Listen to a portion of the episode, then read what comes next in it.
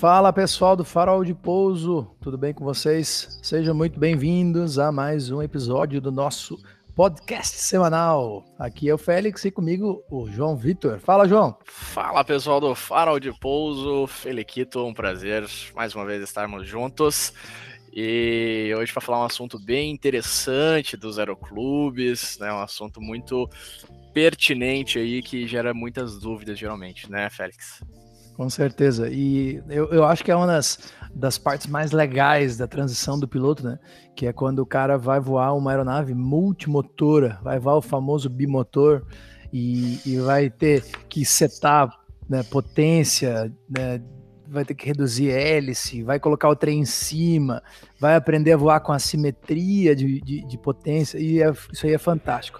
Para falar sobre o assunto, é, tenho a honra de trazer dois amigos aqui para o podcast, e hoje a gente vai fazer um esquema um pouquinho diferente, a gente vai deixar eles já é, se apresentarem. Então, hoje temos o Felipe Prates e o Guilherme Pigato. Olá pessoal, é um prazer estar participando aí. Obrigado Félix, obrigado João, um abraço, Pigato. E vamos lá conversar sobre esse assunto tão interessante. Então, Prates começando a se apresentar aí para vocês. Maravilha, então, é, bom, Felipe Prates, é, é, comecei é, minha carreira é, no ano de 99 para 2000, juntamente com meu colega e amigo Guilherme Pigato no mesmo aeroclube, é, aeroclube de Osório, onde vamos planador juntos, é, piloto privado. E após isso, piloto comercial é, voado no interior de São Paulo. É, e iniciei também a, a, minha carreira como instrutor de voo logo em seguida, dando instrução em alguns aeroclubes do Brasil. E após isso, eu ingressei num táxi aéreo, em Goiânia, baseado em Marabá, Belém. É, depois é, fui para Manaus, onde ingressei numa companhia aérea que não cheguei a voar, devido a, um problema que houve lá com um acidente numa, numa aeronave, e fiquei desempregado. Voltei para minha região, no interior do Rio Grande do Sul. É, voltei a dar instrução no Aeroclube de Canela, no Rio Grande do Sul, e de lá é, entrei em Canela é, em 2004 e continuo lá até hoje, apesar de ter tido a minha carreira na aviação comercial, ter, estar tendo a minha carreira na aviação comercial, continuo envolvido diariamente desde então é, na, na, operação do Aeroclube de Canela. Um salve para o pessoal de Canela, então, né? Salva de palmas! é, teremos, teremos palminhas, teremos palminhas. Massa. Pigato, Legal, cara tá contigo. Quem, quem és tu? Conta para nós. Quem és tu? Bom dia, boa tarde, boa noite para todo mundo do Farol de Pouso, a depender do fuso horário e da hora que vocês estão ouvindo esse podcast. Inclusive, e... temos três fuso horários aqui, né? Nessa, nessa pois conversa é. agora. Exatamente. Tá, uma... tá, aí bem na hora do almoço, tá a festa do estômago aqui.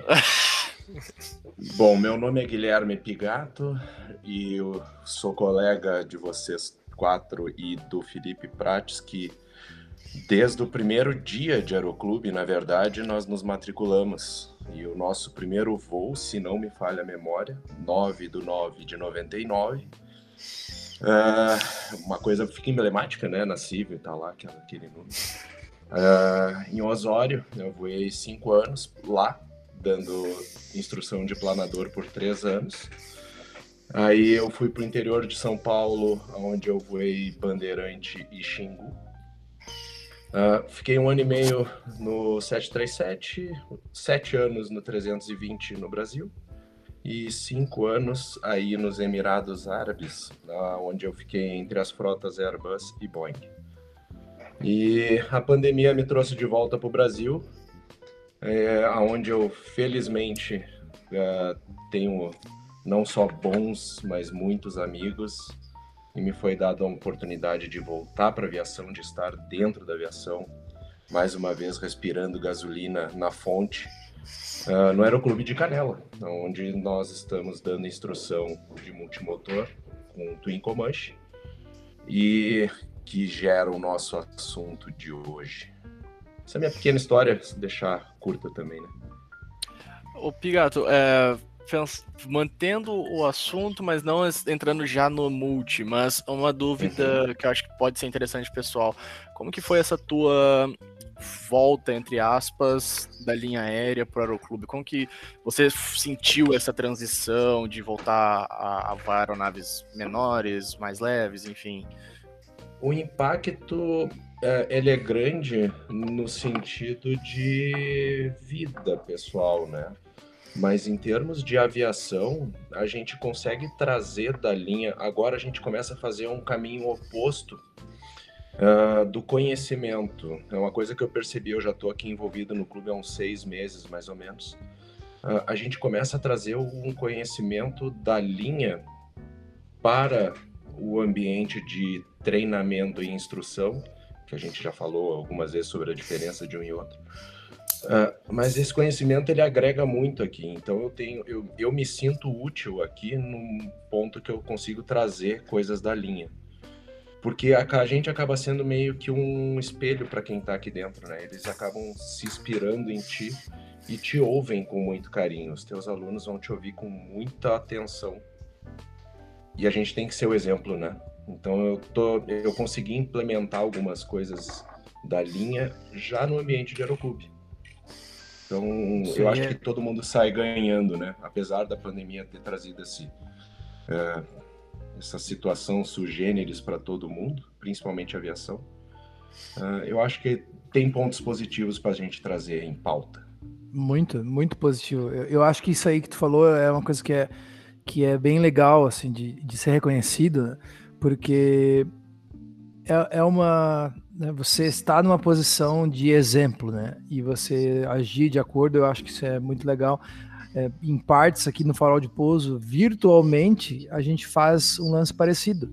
Né? Eu, no, com o meu receio de possivelmente é, ter que traçar o mesmo, traje mesmo trajeto, né?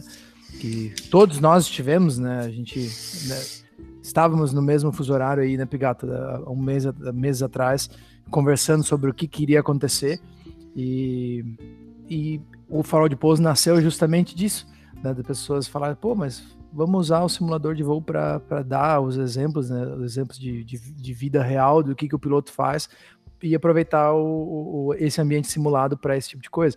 E, e no teu caso, é, já na, na vida real, né? Agora tu vê, né? O, o a, gente, a gente escreve, né? Para quem não sabe, a gente escreve um roteiro, né? É, só que o João ele já quer quebrar o roteiro na primeira, já ele já sai completamente já fora, né, João? Tem, tem que trazer o, o ouvinte para dentro da conversa, né? Eu, eu me sinto muito mais como um ouvinte do que como um cara que tá, tá entrevistando aqui, né? Então eu, eu, imagino que a pessoa se pergunta, mas eu, eu gosto, gostei também do que o, do que o Pigato falou, que é, é, é no Brasil ao contrário do que a gente ouve falar nos Estados Unidos, porque eu não, nunca fui, mas no Brasil a gente tem muito mais instrutores novatos, vamos dizer assim, né, que nunca trabalharam fora do aeroclube dando instrução, do que pessoas que já passaram por pelas fases que a gente gostaria de passar e voltaram. Né? Então acho que é, justa, é bem o que o Pegato falou, de, de poder ser o espelho, né? Do, eu acho muito interessante isso.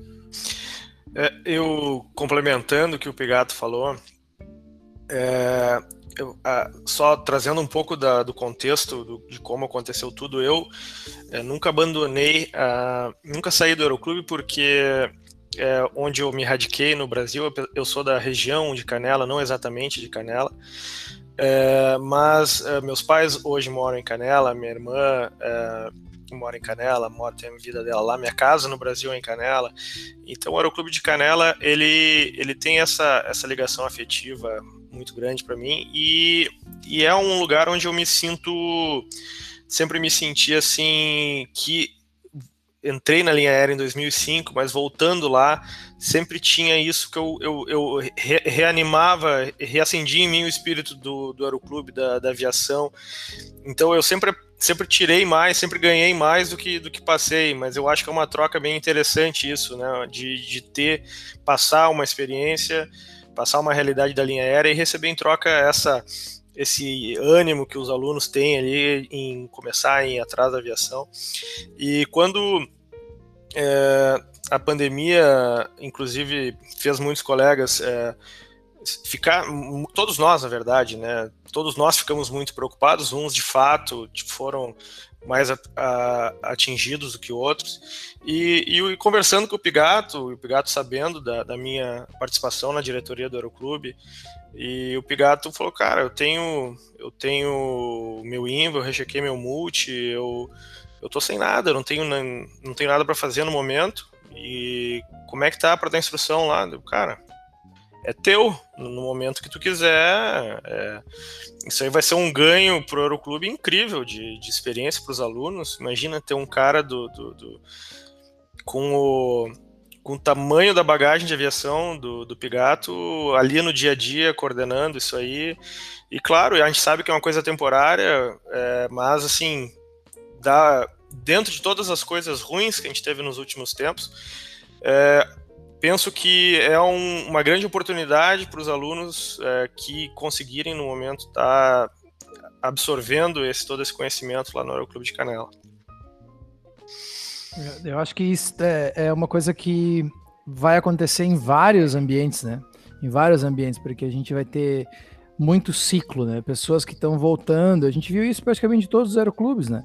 Uh, ou em todas as instituições, né? Pessoas né, precisando se, se achar, se, né, se reencontrar. Né? Eu vejo, né, pela minha breve né, meu início nessa questão de, de fazer conversação em inglês e agora dar aula e agora tipo realmente está tomando um corpo, sabe, de fazer isso. E, e, eu acho que é uma coisa muito legal de a gente poder é, proporcionar alguma coisa, né? Trazer um material de qualidade. Eu sei que o Pigato sempre foi um cara muito esforçado, eu sei isso de, da minha casa mesmo porque a minha esposa foi colega do Pigato na, nas duas frotas, né? No 320 Exato. e depois no 787. E ela sempre falava que ah, Pigato sempre tem um monte de coisa, sempre tá engrenado, sempre organizado, né? Então, assim, já tecendo elogios aqui, Pigato, para você aqui ao vivo. Muito obrigado, olha só. Então, eu fico feliz é... porque o, o Prates trouxe uma coisa muito legal, exatamente da transferência de experiência e informação do mais experiente para o menos experiente e não do melhor para o pior. É, uma coisa que ele de fato ele sempre teve presente no Aeroclube e a gente sabe disso. Uh, mas a, o Oriente Médio me ensinou muita coisa uh, com relação à aviação extremamente profissional. Né? Aquela coisa uh, altamente capacitada. E uma delas é essa questão da organização do teu material, de tu buscar o conhecimento por si mesmo, sabe? De ninguém vai te trazer ele na boca. E principalmente da função do instrutor nessa questão. O Prats é instrutor já há mais tempo do que eu em, em, em linha que eu nunca fui, né? Eu saí de lá com o piloto. Mas a, a transferência de informação é instigar o cara a buscar aquela informação que lhe falta e mostrar, pelo menos no simulador, onde estão os erros e no avião tu só realmente treinar uh, o que é previsto, né? E uma coisa que faltou, que eu achei na minha instrução primária, é um pouco de fé no que tu tá lendo, sabe? Um pouco de acreditar no livro. E eu já ouvi os outros podcasts aqui, o, eu gostei muito de algumas coisas que o Brenner e o Scherer falaram nos outros podcasts, no primeiro, inclusive, que essa questão da instrução versus o treinamento, né? Exatamente, o Prats mostrou agora o livro do O livro Brenner do Brenner aqui. que não sai daqui da minha, da minha escrivaninha. Ah, eu tô, tô doido pra Palmas para o Brenner, né? Palmas, palmas, para o Brenner. Lembrando palmas, que a versão 3 já está, já está disponível na Amazon e depois eu, eu cobro do Brenner 10% dessa, dessa propaganda aqui. A gente tá esperando a nossa cópia lá em casa, aqui chegando em Canela, pode vir.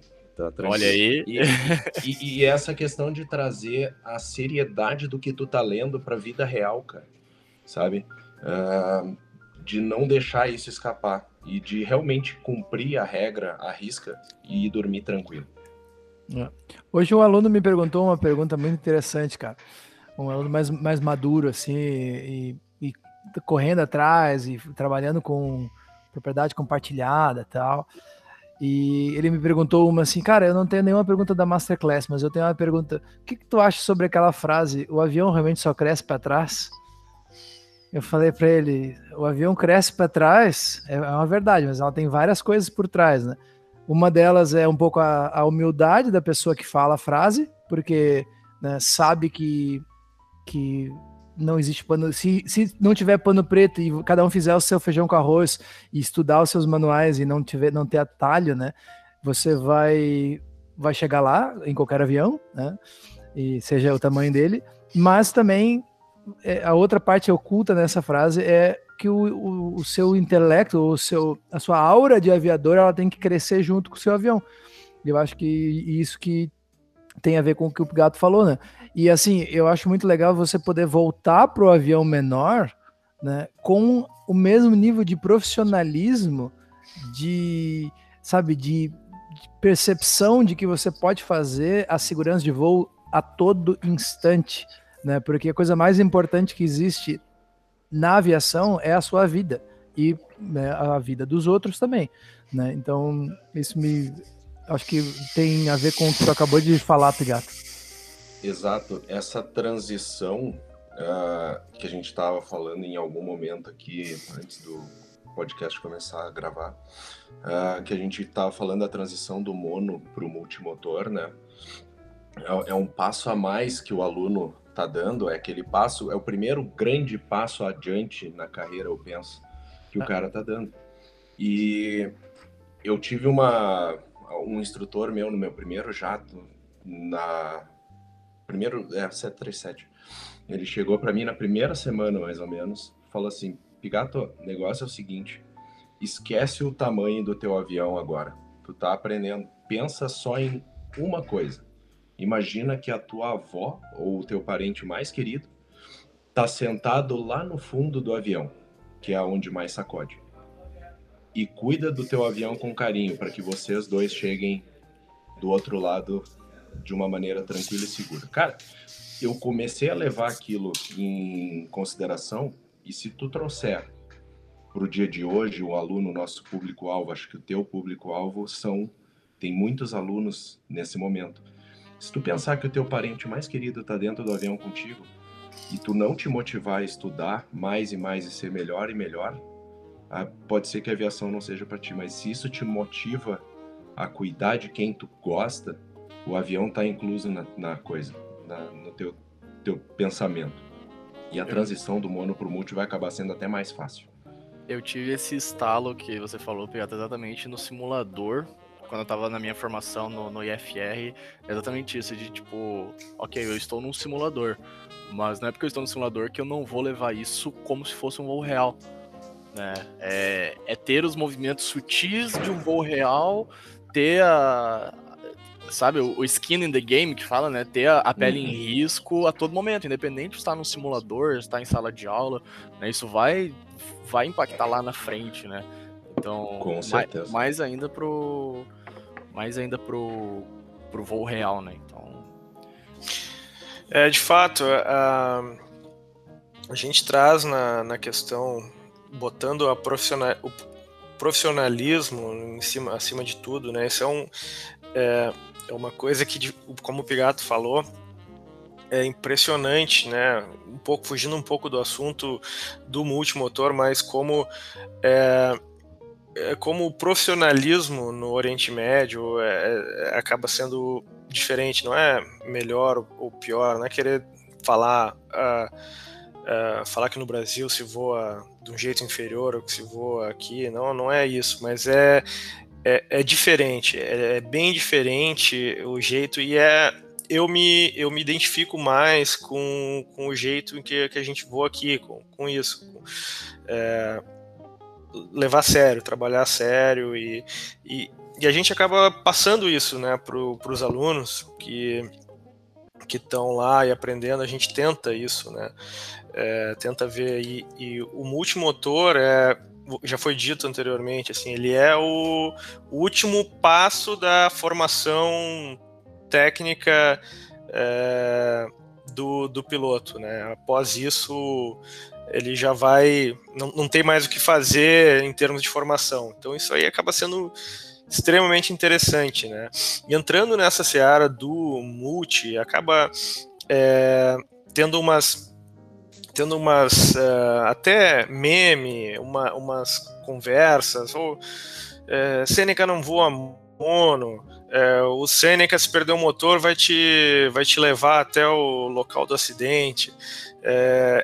então, esse tipo de coisas, enquanto ficar no, no nível de piada, até é, pode ser até engraçado, mas não pode se tornar uma crença incapacitante, né?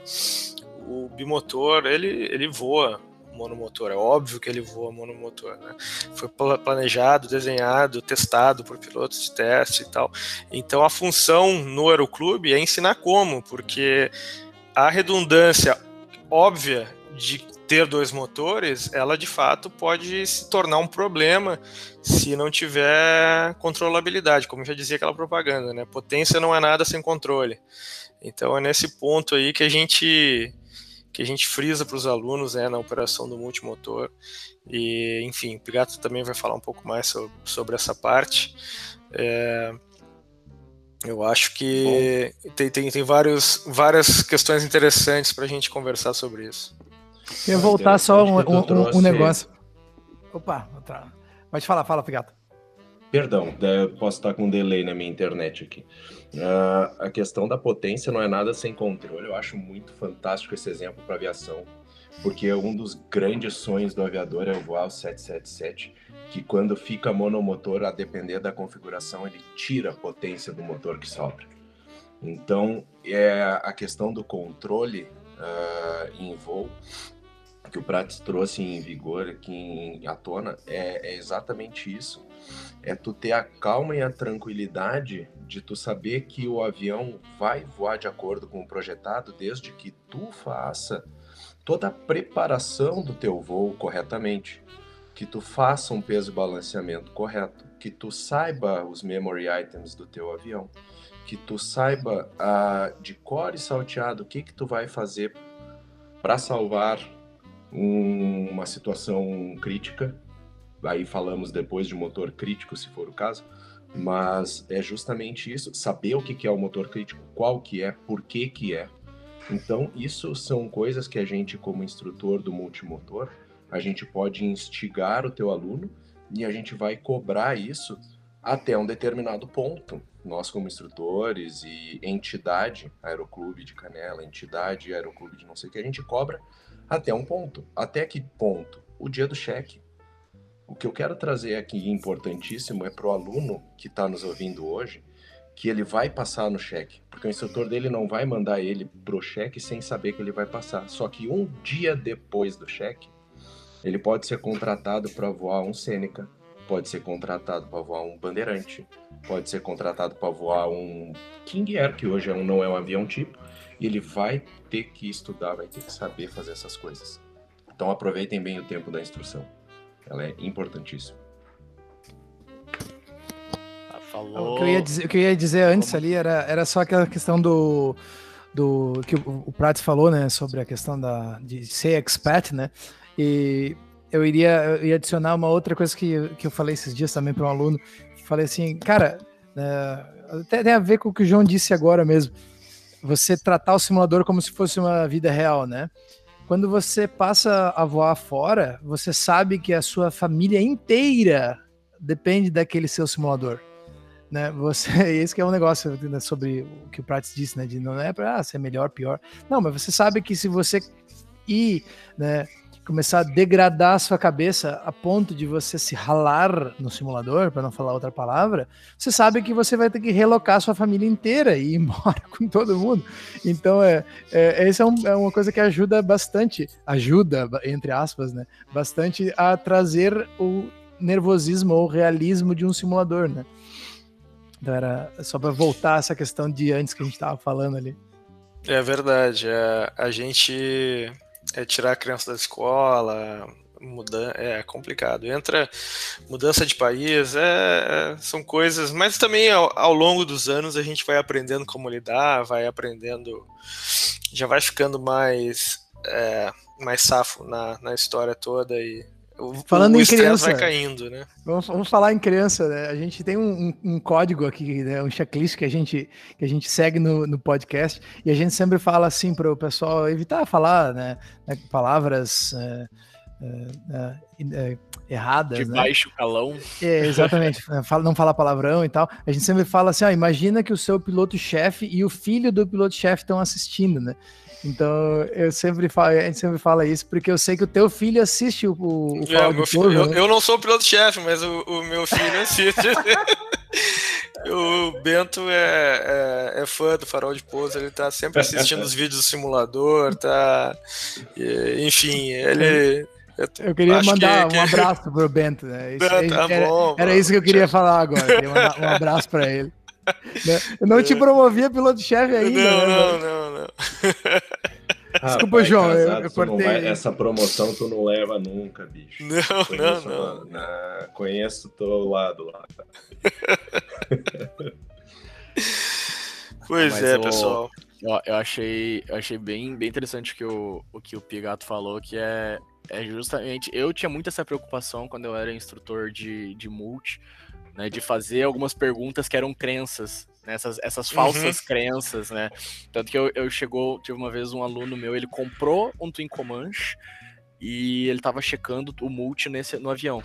E aí eu. Tá. Vamos lá. É, você pode fazer curva pro lado do motor ruim? Aí ele parou. Olhou. Não. Aí eu, por quê? Aí ele ficou. Ah, eu tá, calma lá então, vamos voltar um pouquinho. E aí é, você vê que essas crenças elas estão difundidas na, na aviação que a gente não, não, dá, não se dá nem conta, né? É, então... É, e isso é através do conhecimento a gente, a gente elimina, né? É, eu, por exemplo, eu, eu, eu tô aqui, né? Sobrevivente de um, de um monomotor de Sêneca real. Então, assim, sei que, inclusive, eu tava de passageiro, eu tava lá atrás. O avião tava pesado, o avião tava cheio de combustível, cheio de gente, cinco pilotos dentro do avião sendo transladado de base. E a gente perdeu o motor, teve um, uma, uma severe damage, um, um estouro de bloco de motor.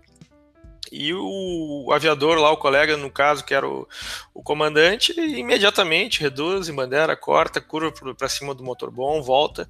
E a gente fez um drift down legal, voltamos para Goiânia, pousamos tranquilo no motor. Então, assim, é, fazendo tudo certo, a gente tem a redundância, né? tem dois motores. Não existe um avião de linha aérea com um motor só.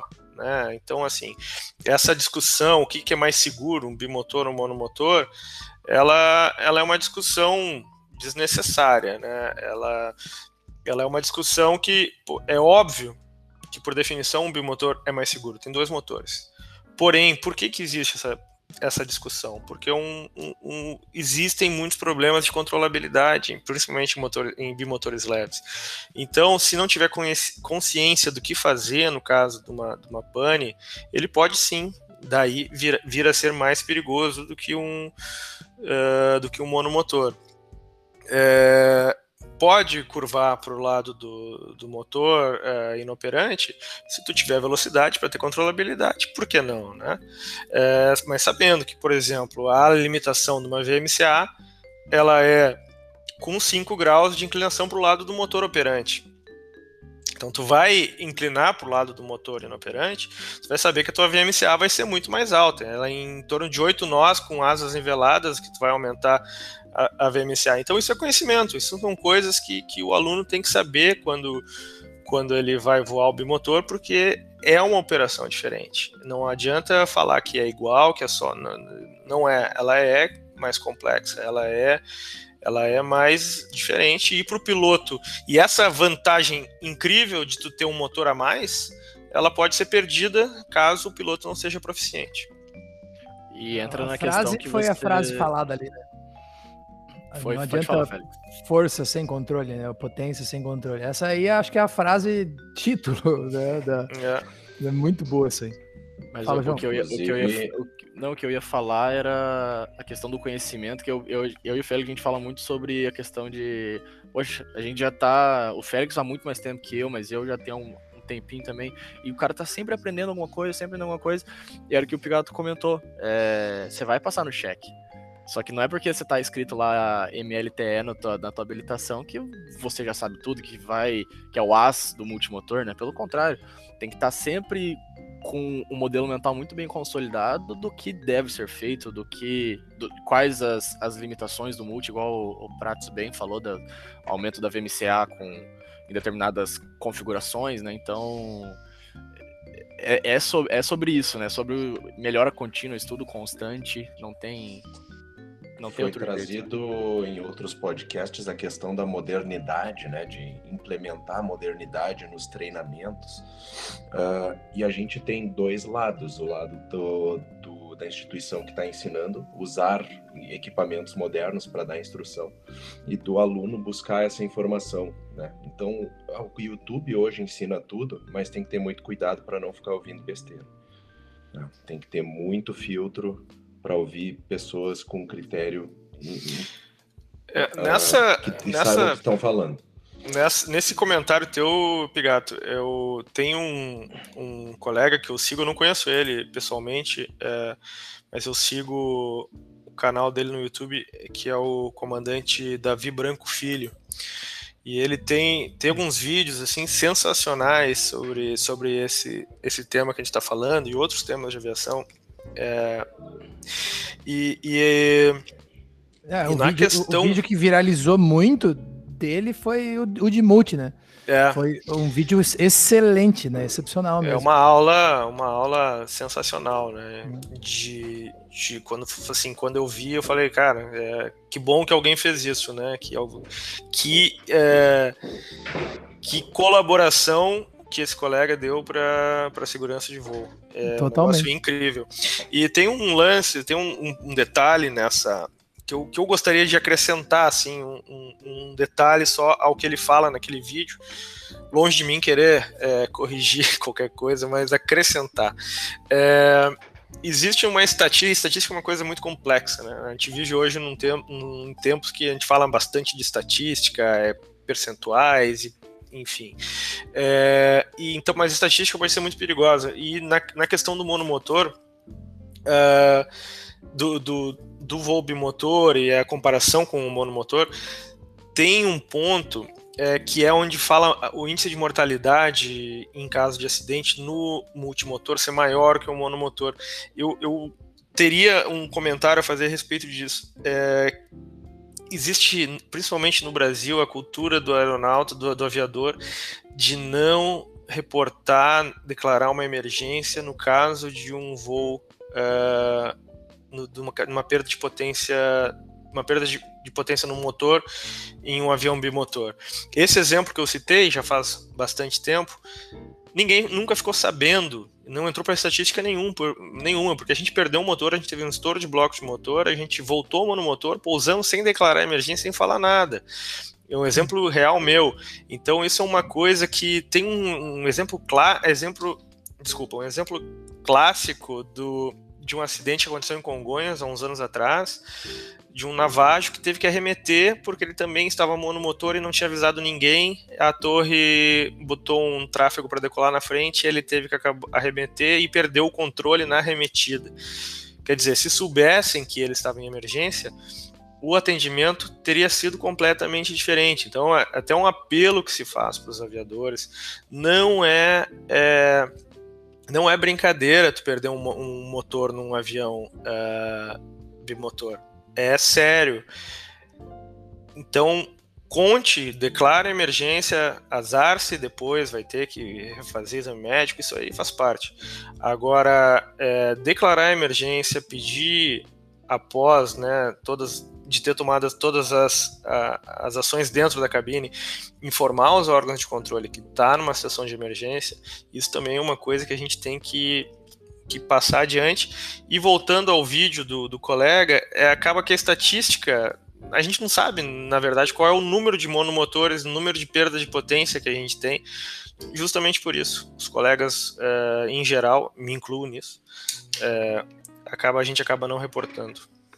Então eu vou fazer um meia-culpa já, né? Porque nesses anos que eu voei Bandeirante e Xingu, nós tivemos um monomotor de Xingu, e quem não sabe, Xingu opera PT6 e a PT6 é uma turbina extremamente não só potente, mas confiável, né?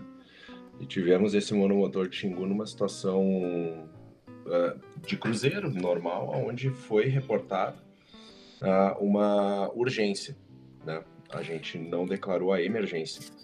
E a gente conseguiu alternar com tranquilidade, a gente fez as contas de performance e conseguimos alternar. Estávamos entre o Rio e Brasília, e Belo Horizonte no nosso través praticamente. A escolha se tornou óbvia, alternamos Belo Horizonte. Mas a questão de declarar emergência eu acho extremamente importante, porque tu ativa não só um alerta no teu controlador, mas um sistema todo para te ajudar. Não é tá ali para te atrapalhar. Né? Uh, em alguns países do mundo você consegue retornar o seu estado de emergência para urgência, né? de Mayday para Pampa. Uh, eu não tenho certeza se isso entra em vigor no Brasil ou não. Uh, mas é importante sim ter essa essa volta. O João está me assinando de que sim, que você consegue fazer esse retorno. Mas é, eu acho extremamente válido, não só para título de estatística, como o Prates traz. Não, a, a estatística é secundária, eles... né? É, mas é que a gente tem que ter a consciência de que realmente está ali para te ajudar, né? Exato. O, fazendo agora, puxando a sardinha só pro, pro meu lado, falando do Aeroclube do Rio Grande do Sul também, que foi onde eu fui instrutor. É, recentemente eles fizeram uma, uma palestra através da iniciativa do, do setor de safety do, do Aeroclube, né, através do, do Thiago Leal, uh, fizeram uma, uma palestra, vamos dizer assim, com o Rafael Trancoso, que faz parte do, do grupo de, do grupo do Picast, né, do, que é o grupo de. Eu não vou lembrar a sigla exatamente, mas é Safety para Aviação Geral, né? E ele falou justamente sobre a questão que leva muito o medo aos aviadores da perda do CMA, né? Que é justamente um dos motivos que é. se pensa, né? Não, eu não vou declarar Mayday porque eu vou perder meu CMA. É, só que é outra falsa crença também. Outra né? crença incapacitante. É. Outra, outra crença limitante aí que não, não é verdade. Né? Você vai ter o seu semi-aspirante se você tiver um acidente, né? Tiver um, uma coisa mais grave. Agora, você declarar Mayday porque você precisa pousar urgentemente, não, né? Você precisa pousar de imediato, não, não vai te fazer perder o CMA, né? Então, entra de novo na, na, tecla do entra de novo na tecla do, do conhecimento né, que está disperso. Você precisa saber encontrá-lo, né, com tanto de informação que a gente tem e, e saber utilizá-lo também, né? Ter, nós temos muitas caixinhas, né? Então tem que saber pegar exatamente, puxar do manual para a prática, né? Pegar o que estava falando antes, né? De, então, pô, é, é difícil, né? Mas eu acho que é, esse é o papel do instrutor, né? Ainda mais. Vamos dizer assim, eu me coloco como aluno quando eu entrei, né? Você olha para o instrutor, o instrutor é o cara que detém todo o conhecimento do mundo, na concepção do aluno, né? Então, cabe, o instrutor tem que puxar essa responsabilidade de tentar passar isso da melhor forma possível, né? Isso falando desde o mono até o, os, os cursos na linha, enfim. É, a facilidade de tu ter acesso à informação hoje principalmente questão de regulamentação, né? Hoje no site da agência tu tem toda a regulamentação disponível com quatro cliques tu chega no documento, né? Ah, o difícil é tu garimpar a informação toda para chegar no teu objetivo. Ah, a minha sugestão, assim, para quem é o, quem todos nós, na verdade, é o que o Steve Jobs fala de stay curious, stay hungry, né? Se mantenha curioso, se mantenha faminto. É que todo dia que tu acorda, cara, se tu não tiver dúvida nenhuma no fim do dia, teu dia pode ter passado em vão. Mas se tu pegar aquela dúvida que tu teve na metade da tarde sobre um assunto qualquer, anota num papel, anota no bolso, tem celular com isso daí e vai buscar essa informação, tu te acostuma a ser curioso, a não ter medo de te perguntar coisas idiotas ou coisas uh, essenciais do teu dia a dia e tu te acostuma a garimpar essa informação.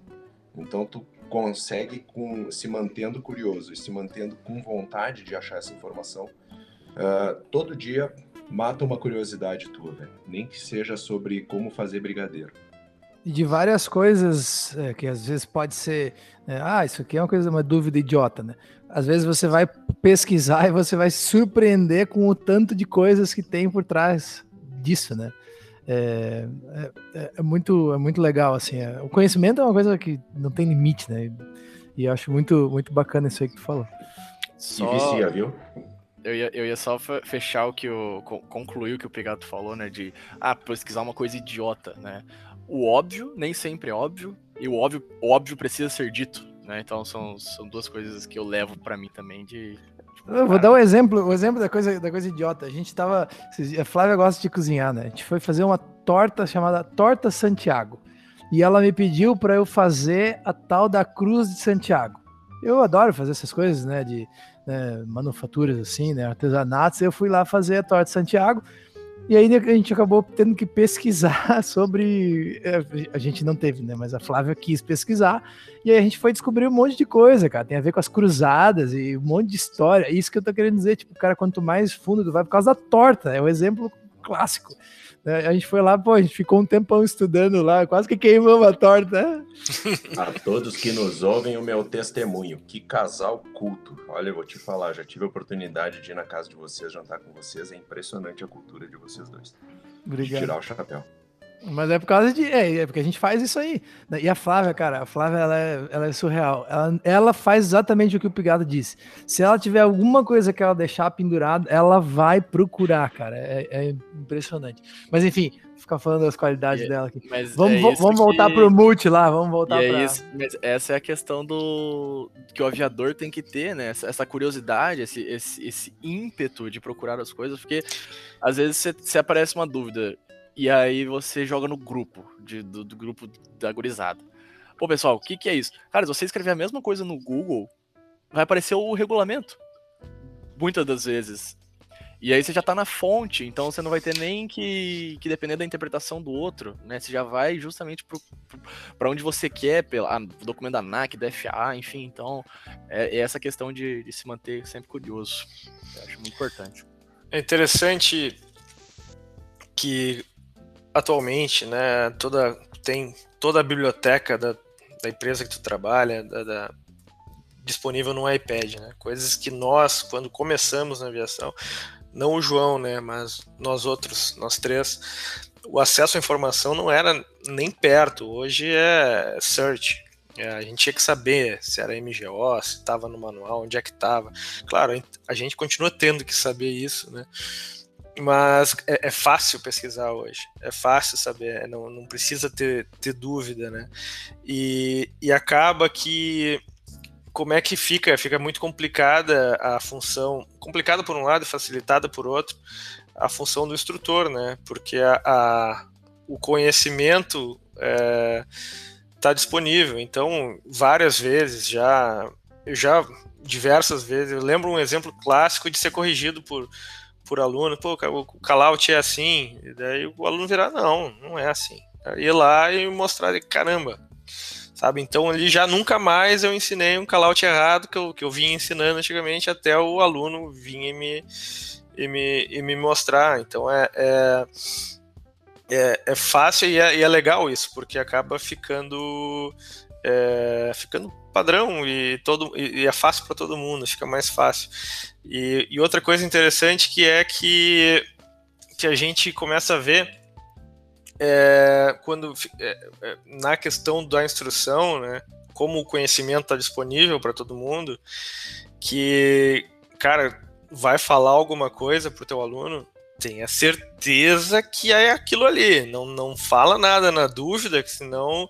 ah, eu acho que é né? assim, é, eu, ah, eu, eu, e se falar, assim, ó, eu, eu, eu, eu te aconselho, por experiência, a fazer assim, assim, assado. Porque o, o, o aluno hoje, ele tá assim, ele tá bem mais estudado do que, pelo menos do que eu fui quando eu comecei a minha aviação é, comercial. A gente tem um exemplo. Como... Desculpa, Pigato. Só, só ia falar Não, que a gente é, falou disso é do. da minha internet. Que o, o Prates falou. O, tem, eu, eu fico de. a gente brinca, eu fico de cara. O Caio, do nosso grandíssimo, grandíssimo secretário do, do Farol de Pouso, que ele às vezes pergunta alguma coisa ele manda uma explicação assim, ó, de livro, assim. E aí eu, cara, ele não, não, não começou a formação dele, acho que vai fazer a banca em breve, do PP e tal. E eu falo pro Félix brincando, eu falo, cara, olha isso, né? Então, tipo, é um cara que foi atrás. Não, simples, não tem desculpa. Né? Não, não, é porque ele não é PP, PC, enfim. É, é que a informação está disponível. Então é, é, simplesmente o cara ter, que, querer ir atrás, né? Uma salva de palmas pro Caio, nosso secretário de falar de voo. O Caio, o Caio, a gente estava falando no último podcast sobre pessoas que querem ser piloto a todo custo, né? O Caio, ele é o técnico de som do Vitor Clay. E ele, e ele, além de fazer o som do Victor Clay, agora na pandemia, ele faz som de outros eventos e tá se virando. E, cara, é muito legal. E, ele, e é isso aí. Por quê? Porque ele vai atrás, o cara é geek, e ele já tem mais maturidade, coisa que, tipo, na nossa época de Aeroclube ali, né, eu comecei em 2004, eu, primeiro, não tinha nem maturidade, segundo, que eu não tinha tanto né, esse negócio de ir no Google hoje em dia. Hoje em dia tem tudo, né? Antigamente ainda não era, quando a gente começou, não era tão assim. Né? Mas agora tá mais fácil. Né? E, e, tem tudo em inglês já também para o cara, pro cara aprender. Então é, é, muito, muito bacana, né? É, mas só cuidado, gurizada, o filtro, né? Sempre o filtro da qualidade do material que tu tá procurando.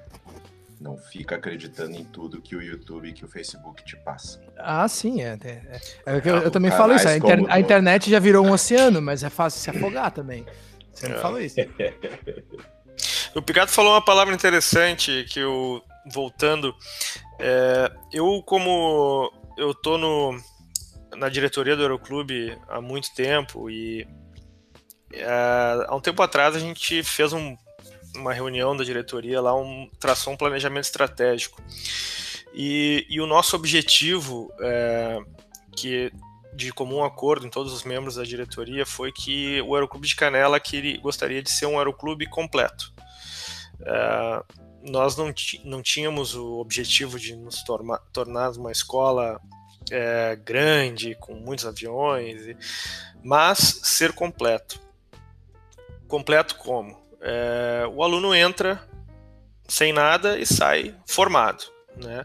Esse, esse ponto, esse último ponto, ele está agora é, sendo atingido com, com o, o, bimotor, né, o curso de multimotor no Aeroclube, através do, glorioso Papatango Bravo Kilo Índia. E, e toda a estrutura, com dois Cessna 172, com aerobueiro, com simulador do bimotor e com. É, então, o que que, o que que a gente agora, com essa, esse planejamento estratégico atingido de o Aeroclube de Canela ser um aeroclube completo, o próximo passo é focar na qualidade, que foi o que o Obrigado falou. Então, assim, é, é, pretendemos ser um aeroclube que vai formar uh, e completo, vai formar do zero até o final e formar bem. Uh, e voltando, né, um pouco de, de confete para o nosso instrutor. olha a, a qualidade que, que, que, os alunos. Né, imagina tu poder, eu lá atrás, poder ter voado meu multi com um cara que voou o mundo todo. De, então, assim é, isso aí é, é, é, uma, é um ganho que, que, que os alunos estão tendo que é, é sem tamanho. Eu só posso agradecer a deferência. Eu é valioso. É, me, limito, me limito a agradecer a deferência. Tu trouxe uma questão muito importante, Prates, que a qualidade daqui do Aeroclube de Canela não é que a gente vai investir na qualidade. Não. É que a gente está trazendo mais qualidade. É, a gente já tem. Eu cheguei aqui surpreso com a estrutura, porque eu, apesar de conhecer o Aeroclube de longa data, eu não frequento a casa, né? Não frequentava até então. E já, já era de se surpreender o que os outros instrutores deixaram de legado. Uh, e o meu legado que eu quero deixar aqui, se for por pouco tempo ou se for por muito tempo trabalhando à distância, como o Prates trabalha, uh, que seja um legado de profissionalismo, né?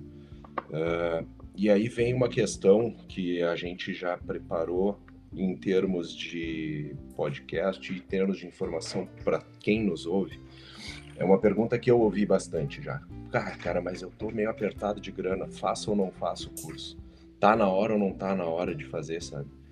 Uh, eu sou da seguinte opinião: tu só recebe uma oportunidade quando tu tá pronto para ela. Então, se tu tem a oportunidade de fazer o curso, faça.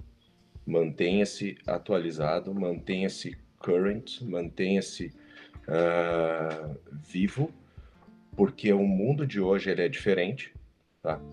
E você vai ter que estar tá com essas carteiras em dia. Se te oferecerem carteira de balão, faz, porque vai aparece um ZP para você voar, entendeu?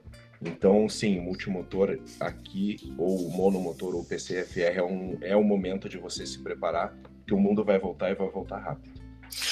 O, uh, só complementando, Pigato, uh, de fato, os instrutores, é uma, outra coisa que eu, que eu notei há um tempo atrás, eu tava, a gente estava parado na pandemia, então pessoas muito ativas como nós somos, né, sei pelo Félix, pelo, pelo Pigato, o João não estou conhecendo agora, mas sei que a gente está sempre inventando coisas, né? Sempre pensando num curso. O Félix está com farol de pouso, masterclass, aula de inglês, trabalhando, voando, podcast. Então eu também sou, me identifico assim, né? E, e uma das coisas eu, eu comecei a ter uma ideia de, pô, no Brasil é, é, barato formar piloto, né? Então a gente aqui tem convívio com pilotos do mundo todo uh, e ver como um, como um inglês paga caro para se formar piloto, o pessoal daqui vai para os Estados Unidos, e, e, por que, que não, o Brasil não está nessa, nessa rota da formação de piloto? A gente só forma brasileiro praticamente, né? Enfim, e voltando à qualidade do, do eu descobri uma coisa que eu não sabia, que todos os instrutores do Aeroclube de Canela, no momento, que foi um ano atrás, eram nível 5 de cal. Então, assim, eu não, eu não, não teria, se eventualmente fosse um grupo de pilotos estrangeiros, não teria problema nenhum em, em treinar esses pilotos em Canela, que, que todos eram, eram ICAL 5. Então, quer dizer, é, a qualidade do pessoal tá. A categoria de base vem forte, né? Então, é, é, isso aí é, uma, é, é muito interessante. E também é um assunto que o Pigato estava falando. Félix é um cara que é, é um cara musical, né? É, então, uma referência a uma música que eu gosto muito, que é uma música do YouTube, que é Miss Sarajevo. Se tu for ver a letra da, da música, ela fala que é, é era, era um tempo de guerra em Sarajevo, nos anos 90, e a menina tinha 17 anos e ela ia concorrer ao concurso de Miss ela só vai ter 17 anos uma vez na vida. E ela foi eleita Miss Sarajevo no meio da guerra.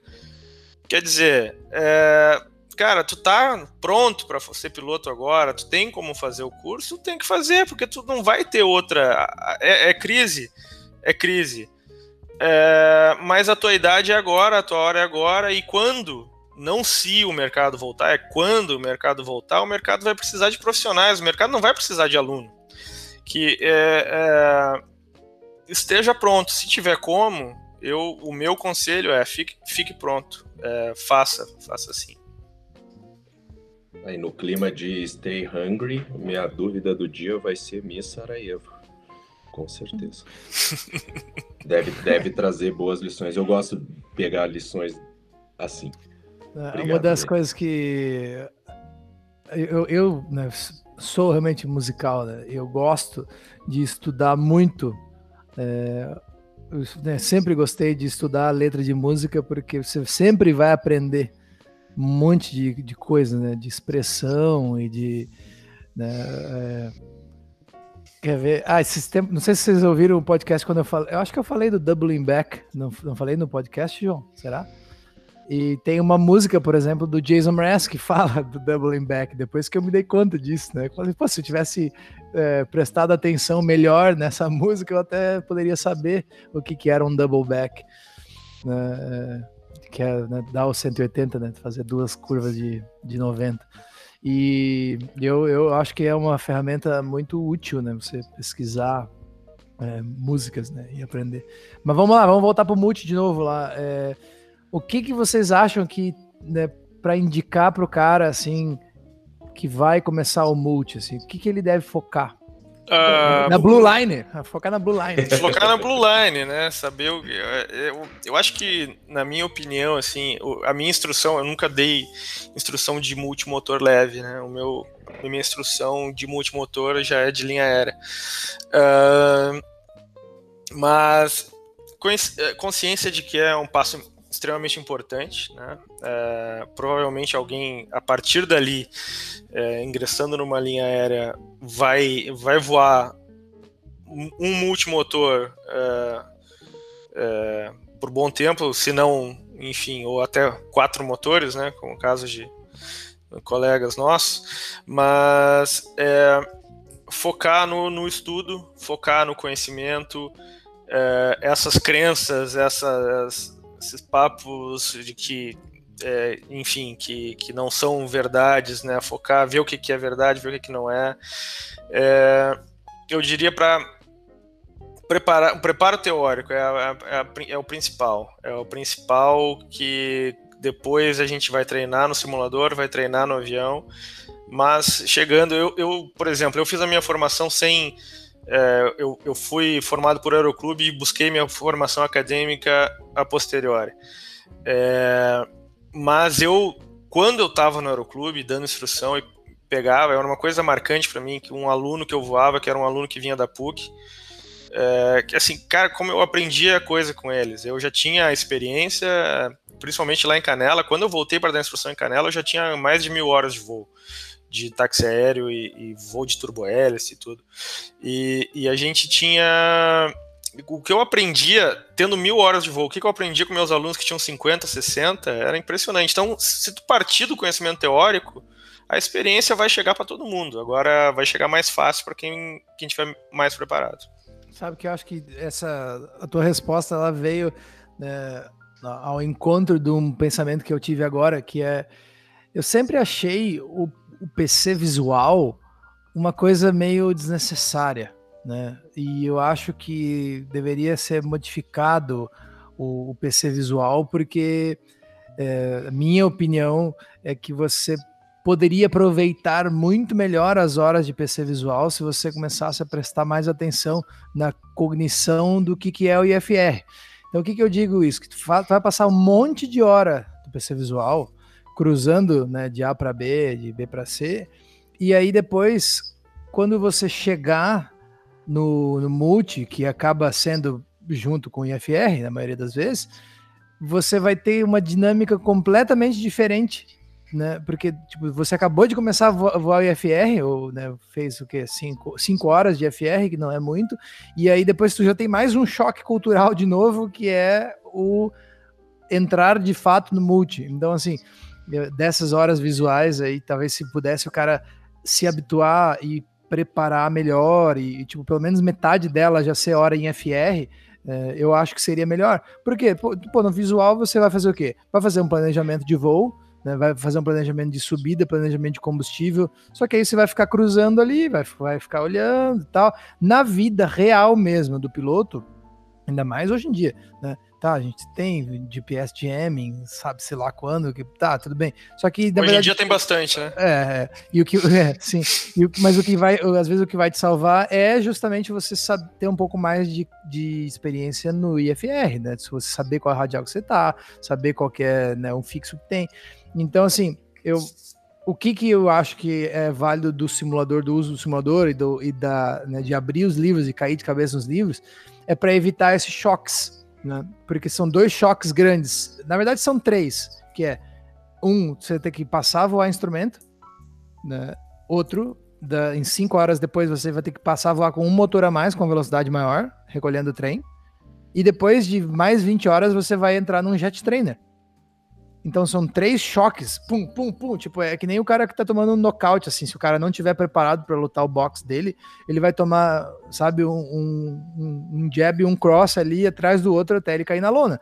Então, assim, é, eu vi que o Pigato tava, tava né, balançando a cabeça com o começo do meu argumento, né? E agora ele vai me descascar aqui. Hum, Mas não, agora eu expliquei o porquê, né? Que eu acho, né? Isso.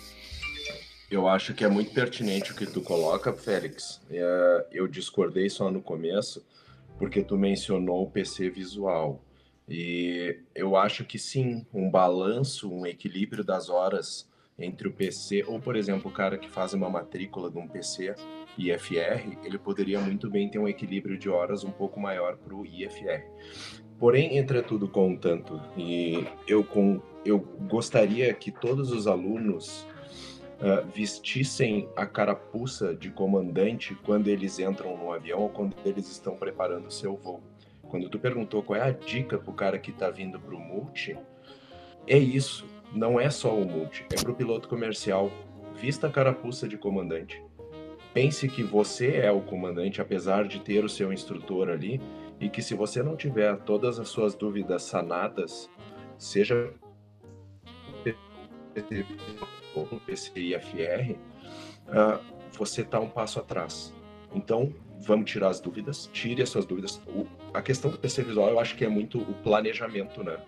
É tu praticar planejamento, praticar em voo. Quantas vezes em voo, nós quatro aqui, a gente não pega meteorologias uh, no caminho?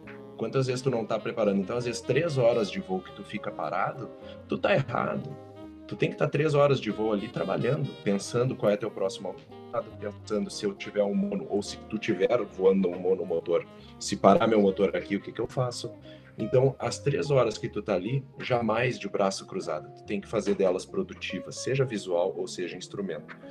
E quando tu transita do voo visual para o instrumento, no curso, eu me refiro, o simulador é a ferramenta essencial para tu aprender a fazer os procedimentos aqui no avião, tu vai praticar uma coisa que tu já sabe, porque tu já fez no simulador. E quando você está fazendo um simulador, em geral eles são de multi, né? Eu estou falando em linhas gerais. Mas tu vai fazer um simulador que já está voando a 120, 140, 160 nós. E quando tu entra no avião, eu acho que vem muita questão mental do aluno de caramba, estou num multimotor, ou então ele levar com a naturalidade de que ele tem 12, 15 horas Caramba, estou no multimotor. Ok. O que, que vamos fazer hoje? Se der um monomotor, reconhece, voa, fly primeiro, navega para onde tu está indo, comunica o que, que tu está fazendo. E então essa calma vem com experiência, essa experiência vem com horas de voo. Agora, poderia ter mais? Sim, poderia ter mais horas de voo para o curso. Embora fica aquela dicotomia, aquela discussão, é viável financeiramente? Ou é necessário? É, eu prefiro deixar esse ponto da discussão para quem tem muito mais conhecimento de uh, didática, de formação uh, uh, acadêmica de pilotos. E até porque a gente acaba entrando numa questão de regulamentos hoje, né? Então, uhum. como que como que você vai ser, vamos colocar agora em termos comerciais, né? Como que você vai oferecer um, um curso de BC Multi-FR, por exemplo, que você vai checar com 200 horas? Porque você viu, porque você tem 50 anos de, de mercado, você viu que 200 horas são suficientes, elas estão bem distribuídas. Como que você vai competir com um cara que faz com 140, né, que é o mínimo de hoje? Né? Então, tem, acaba tendo essa, essa incompatibilidade, vamos dizer assim, e realmente não cabe a nós aqui dizer o que é certo e o que não é, né? Tem que ser vai, é, vai para muito... fica para posteridade isso. Não, mas, um pouco, mas um pouco, um pouco tem, cara um pouco tem, eu, me veio dois exemplos na cabeça. Agora, graças a Deus, né, muita muita alegria e gratidão, eu voltei a voar e eu tô fazendo um voo com um cara, né, não é o primeiro, né, que tá tirando a carteira da EASA, né? E tirar a carteira da EASA é um transtorno físico-emocional. Quem não sabe, tipo, são, sei lá, 12 provas ou 14 provas. 14 provas. 14 provas. Acho que agora juntou, né, as é. comunicações, até andou tendo uma modificação. É, enfim. Só que assim, e aí tem muita gente que reclama porque não tem nada, nada a ver com o que acontece na vida real do piloto ou é porque tem um monte de coisa que é chata e que não, não poderia, não precisaria ser daquele jeito. Então, tipo, tu tá voando com um cara que é né, nativo, né, nativo de país de língua inglesa, e ele, tipo, tá umas coisas assim que tu fica, meu, sério que tem isso aqui, cara? Sério mesmo? É, aí o outro exemplo que me veio na cabeça é o, a questão do do, do Committee Destination, que é um, um, um, comandante que eu quero trazer aqui para o podcast, que é uma, é uma política que é sim regulatória e ela acontece em vários lugares do mundo, né? E no Brasil né, tem uma existe essa vertente do Committee Destination que não está é, escrito talvez de uma maneira clara que todos os aviadores entendam. Então assim existem coisas que vale a pena talvez levar para frente, estudar e refazer as leis Claro que existe, né? Tipo, pô, talvez esses nossos cursos de aviação aí foram escritos da, desde a época que o J3 era um avião zero quilômetro, né? Então, assim, uh, se, se, existe alguém aí interessado em pensar nisso, que nem o Pigado falou, não somos nós que vamos redesenhar, mas que às vezes alguma pessoa que realmente é um estudioso possa vir e levantar a seara para modificar as coisas, acho que sim. Eu li um trabalho de conclusão, se não me engano, do ITA, uh, de, de um, do mestrado, Uh, sobre o assunto trazendo a legislação no Brasil. Eu vou ver se eu encontro e eu te passo. Tem gente já vendo isso no Brasil, Félix, falando. Do, do comitê? É. é. então, esse. Eu li, esse... eu li sobre isso também. É. Então, é, é, é uma coisa que. Um, não existe um consenso. Eu acho que até que o Prates me mandou esse trabalho e eu li também. Me, é. se, não me engano, foi tu que me mandou. Que, então, assim apesar assim, de ela não ser clara, não existe um consenso de uso, né? É isso mesmo, que a, a, a, eles fizeram uma pesquisa, é, pesquisa de campo lá, de, acho que 400 pessoas preencheram, eu preenchi essa pesquisa. É, né, então é isso aí. É. é. e, e, o título é In-Flight Fuel Management, Committing to, the, to Destination. Né? É, um, é um chamado capstone, né, que foi feito lá na, na Amber Riddle, o pessoal que estudou mesmo, foi, terminou no, no ano passado, sabe? E, é, era isso aí. É, e, e cara, é, é uma, é uma turma de qualidade fazendo isso aí. Então, assim, eles, é um exemplo que eu estou trazendo aqui de como, sim, pessoas estudiosas fazem coisas para alterar e também o fim comercial, que é isso que a gente estava falando antes, né? Existe, né, sempre existirá né, modificação das leis para que a gente tenha o, o mais, é, mais retorno, mais retorno financeiro e mais, até, né, em alguns casos, mais segurança de voo, né? É, com, com, a, com as modificações do, do, da, das, das, normas. Né? Que, tipo, quer ver outro, outro exemplo? É RNAV. Quando a gente começou a fazer nosso curso, os nossos aviões de aeroclube não tinham RNAV. Né? Hoje em dia já tem. Né? Então, é. assim, houve uma modificação. Hoje em dia você ensina RNAV, não ensina? Né? A gente foi aprender RNAV na companhia aérea, foi ou não foi? É. Né? Então, assim, é uma modificação também no, no treinamento. Né? Mais uma vez, né? aos estudiosos e, e trabalhadores, né, tiramos os nossos chapéus. É, recentemente a gente sofreu uma das as escolas tiveram a maior das mudanças dos últimos poucos anos que eu, que eu vivi de aviação, pelo menos, que foi a questão do SIAC, né? Uh, os Prates e o Pigato. Prates acho que mais, mas o Pigato também tá acompanhando isso bastante. Que agora, vamos dizer assim, a ANAC jogou a bola dos treinamentos para a escola. Né? Ó, vocês têm a prerrogativa de fazer o treinamento que vocês quiserem contanto que cumpra os requisitos do 61. Uhum. Né? Então, só que é justamente acaba batendo na, na tecla dos mínimos para você ter uma licença, né? Que era o que, eu tava, que a gente estava conversando agora. Mas já eu, eu vejo isso como um avanço já, né? Você poder. Você perde o, aquele gesso que eram as MCAs, que eram, querendo ou não, documentos que estavam um pouco defasados, e pode adequar para a tua realidade de treinamento, né? A gente. Eu, eu aqui na, na empresa que eu trabalho, eu tenho é, o, o, o, privilégio de, de trabalhar com colegas que, que são recém-saídos saídos da escola, da formação. A empresa que eu trabalho tem um, tem um programa de, de second officers e esses colegas, é, se eu não me engano, são 200 horas. É, então eles entram, sentam no, no, no avião é, com 200 horas de voo. E, e, é consenso entre os instrutores a, a qualidade que esses colegas chegam.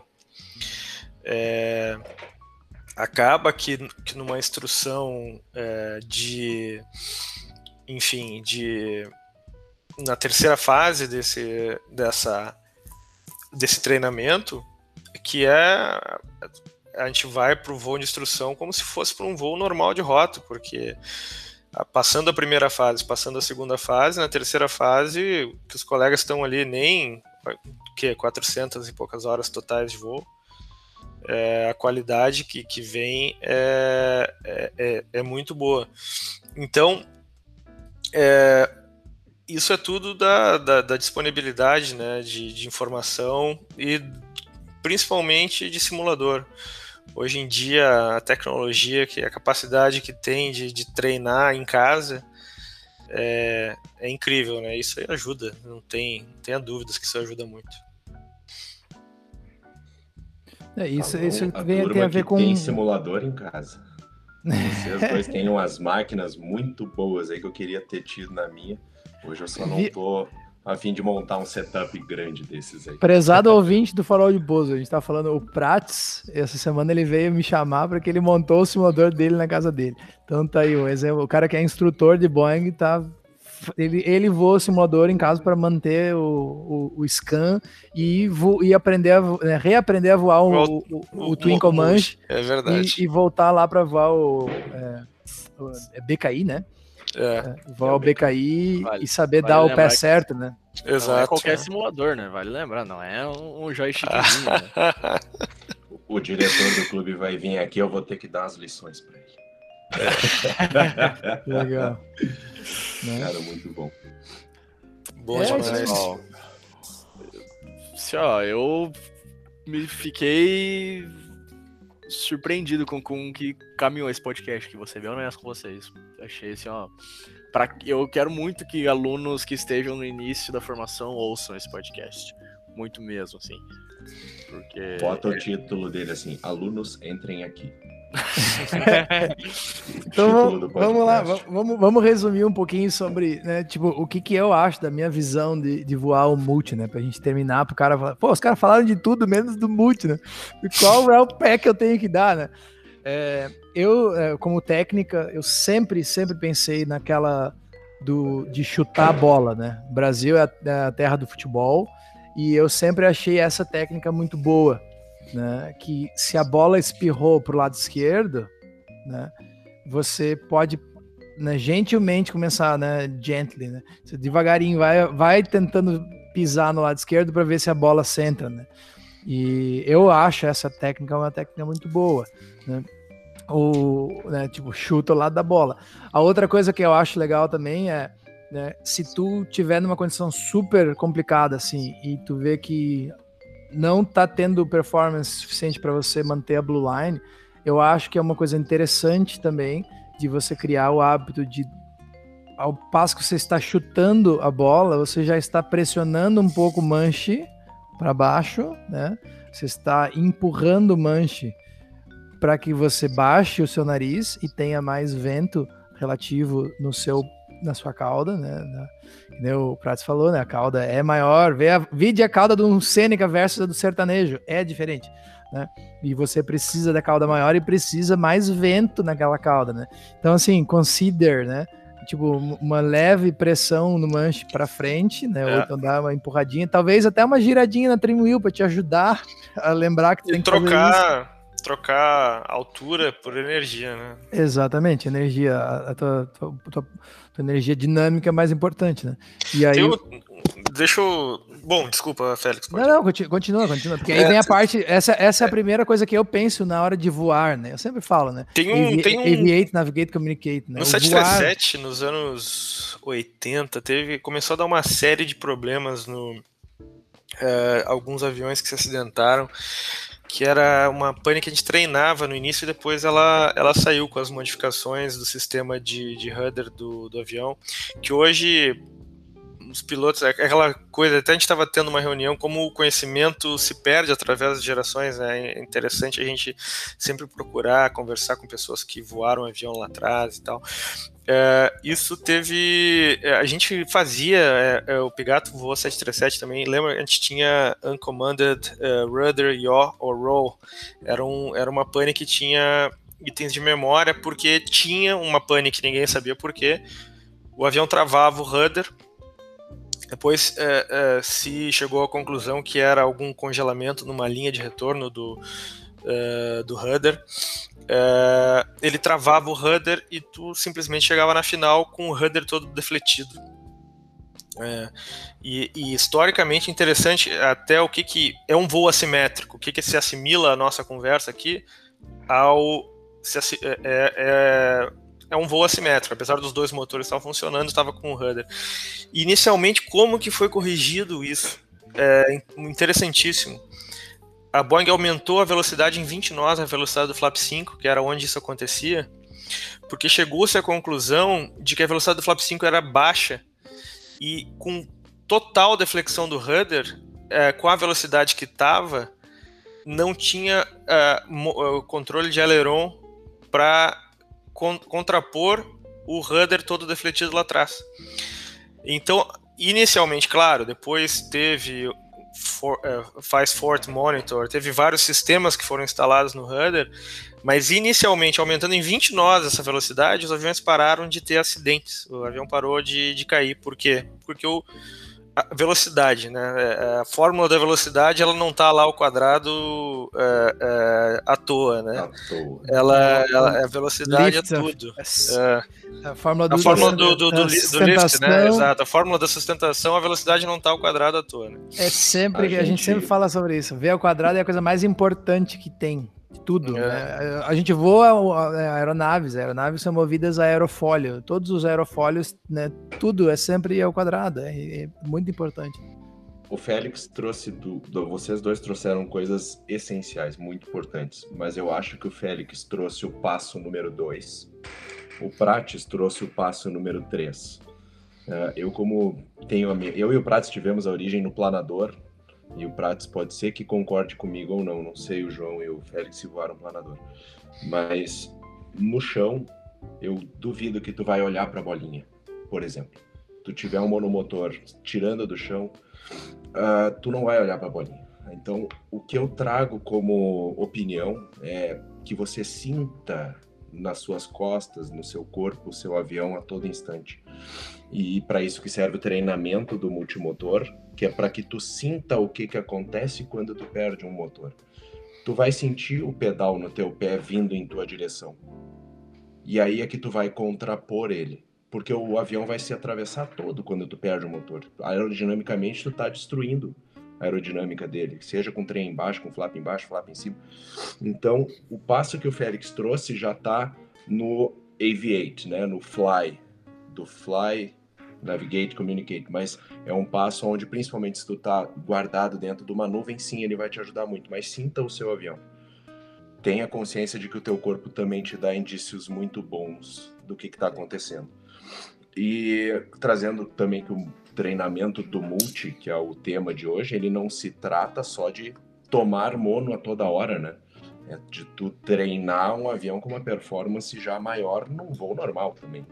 Então, saber como ele se comporta das duas maneiras é onde o, o aluno uh, do curso de multimotor vai ganhar mais. E aí vem toda a questão que o Félix trouxe de bolinha, de botar por que, que a bolinha fica a displaced, fica fora do centro, né? Que fica com o avião inclinado, mas na bolinha tá, na verdade, centrada, né? Ela tá só fora do lugar dela. Uh, por que que tu vai fazer a curva pro lado do motor bom? Por que que o lado do motor crítico é esse ou aquele? E aí, quando tu já tem essa ideia toda, tudo isso que o Prates colocou vem com muita força para tu enriquecer o teu conhecimento, saber o porquê das coisas. Tá? Não tratamento mecânico. Então.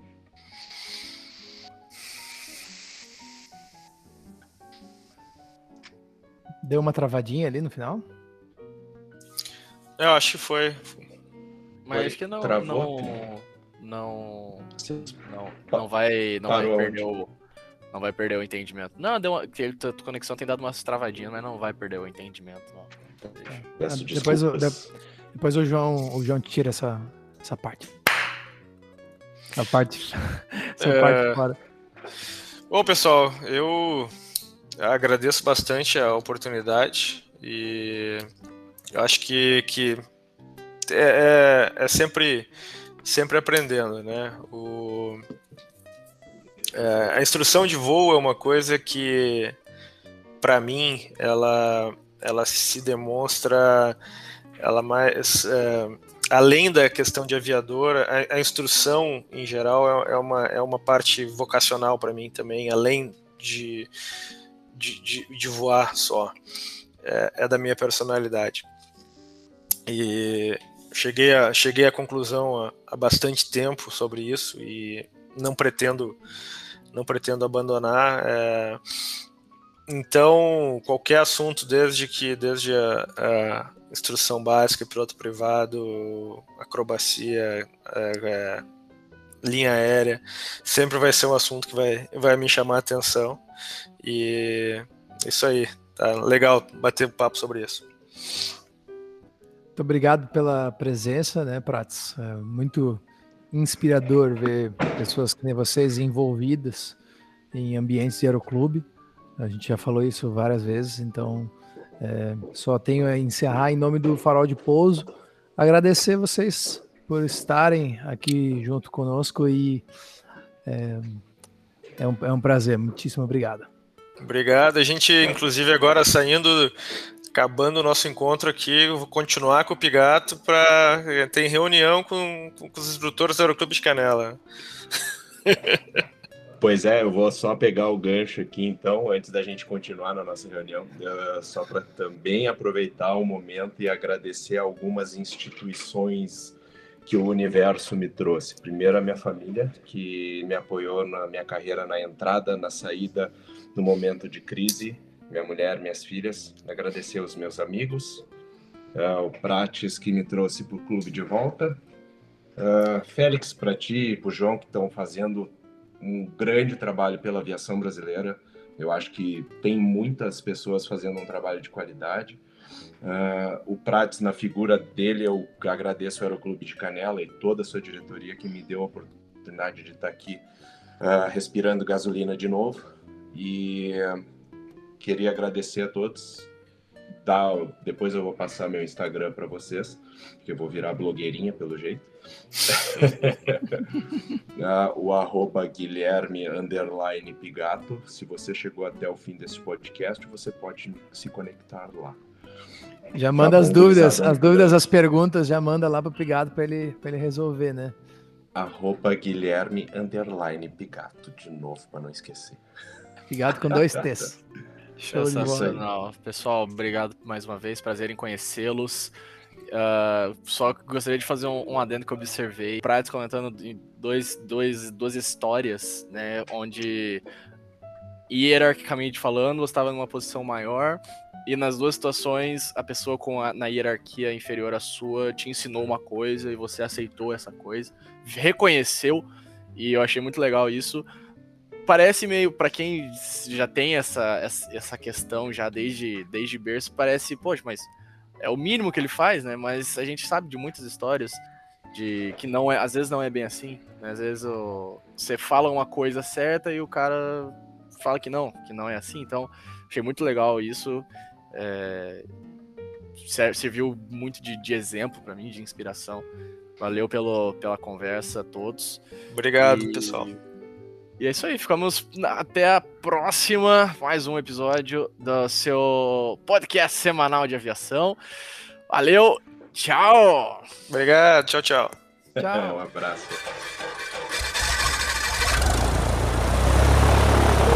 Ilha Cova Manzero Gol, 5629.